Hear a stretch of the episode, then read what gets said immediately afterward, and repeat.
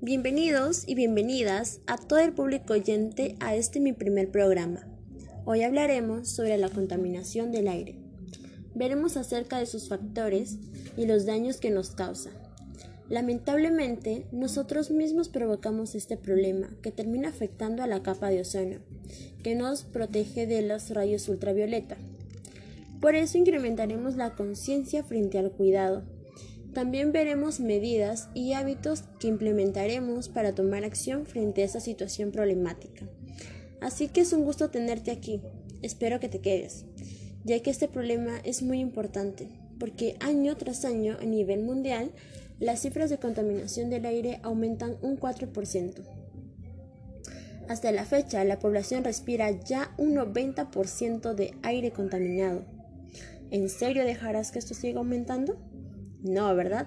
Acompáñame a este gran reto de disminuir la contaminación. Con un granito de arena nos uniremos ante esta lucha. La mala calidad de aire ambiental ocurre cuando los contaminantes alcanzan concentraciones lo suficientemente altas como para afectar negativamente a la salud humana y al ambiente. Esto es causada por los siguientes factores.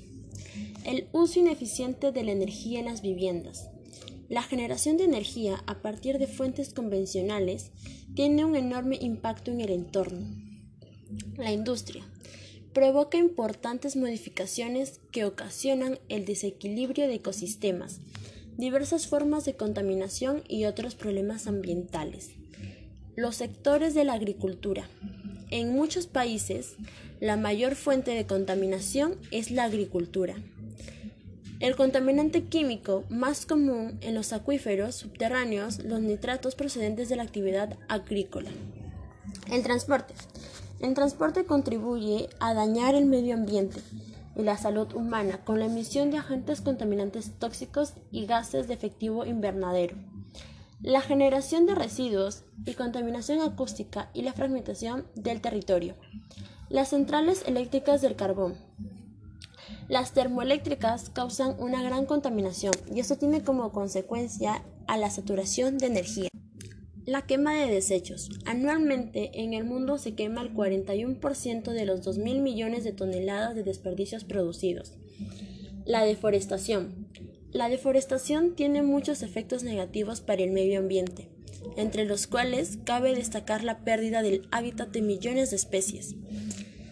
Las principales consecuencias para el medio ambiente son se estima que dentro de 100 años no habrá más selvas tropicales en la Tierra. La pérdida de la biodiversidad. Cada segundo se corta un acre y medio bosque. Qué triste, ¿verdad?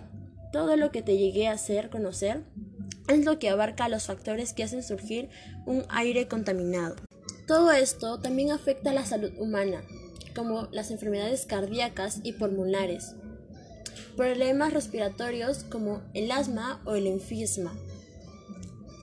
Esto daña las células del sistema respiratorio, envejece los pulmones y la pérdida de la capacidad pulmonar, así dando su menor función. También el acortamiento de la vida. No creo que tú permitas esto, ¿verdad? Las soluciones que daremos ante este problema es usar la menor cantidad de energía posible, promover mediante las redes la manifestación al Ministerio del Ambiente a que supervise que estas industrias cumplan con las medidas de protección ambiental, usar productos naturales en vez de químicos para la producción de agricultura. Usar bicicleta es optar por la disminución de combustibles fósiles y la quema de ellos. Optar por productos que disminuyan la energía, reciclar, ordenar los desperdicios y ser responsables al momento de llevar la basura al camión que lo recoge. Para ello haremos carteles en nuestra comunidad. Marcharemos también ante la oposición del incremento de quema de árboles para evitar así la pérdida de muchas de las especies. Esto fue todo sobre la contaminación ambiental urbana. Espero haber llegado al muy fondo de ti con este tema. Y también te pido que lo compartas para que así muchas personas tomen conciencia a lo que está pasando.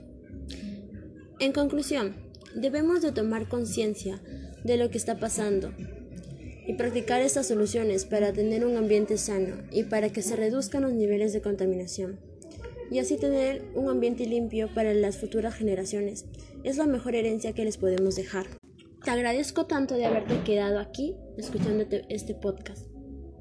En el siguiente programa hablaremos sobre la contribución a la, contaminación del aire interior. Muchas gracias por tu atención. Recuerda que todos podemos hacer de este mundo un lugar más bonito y sano.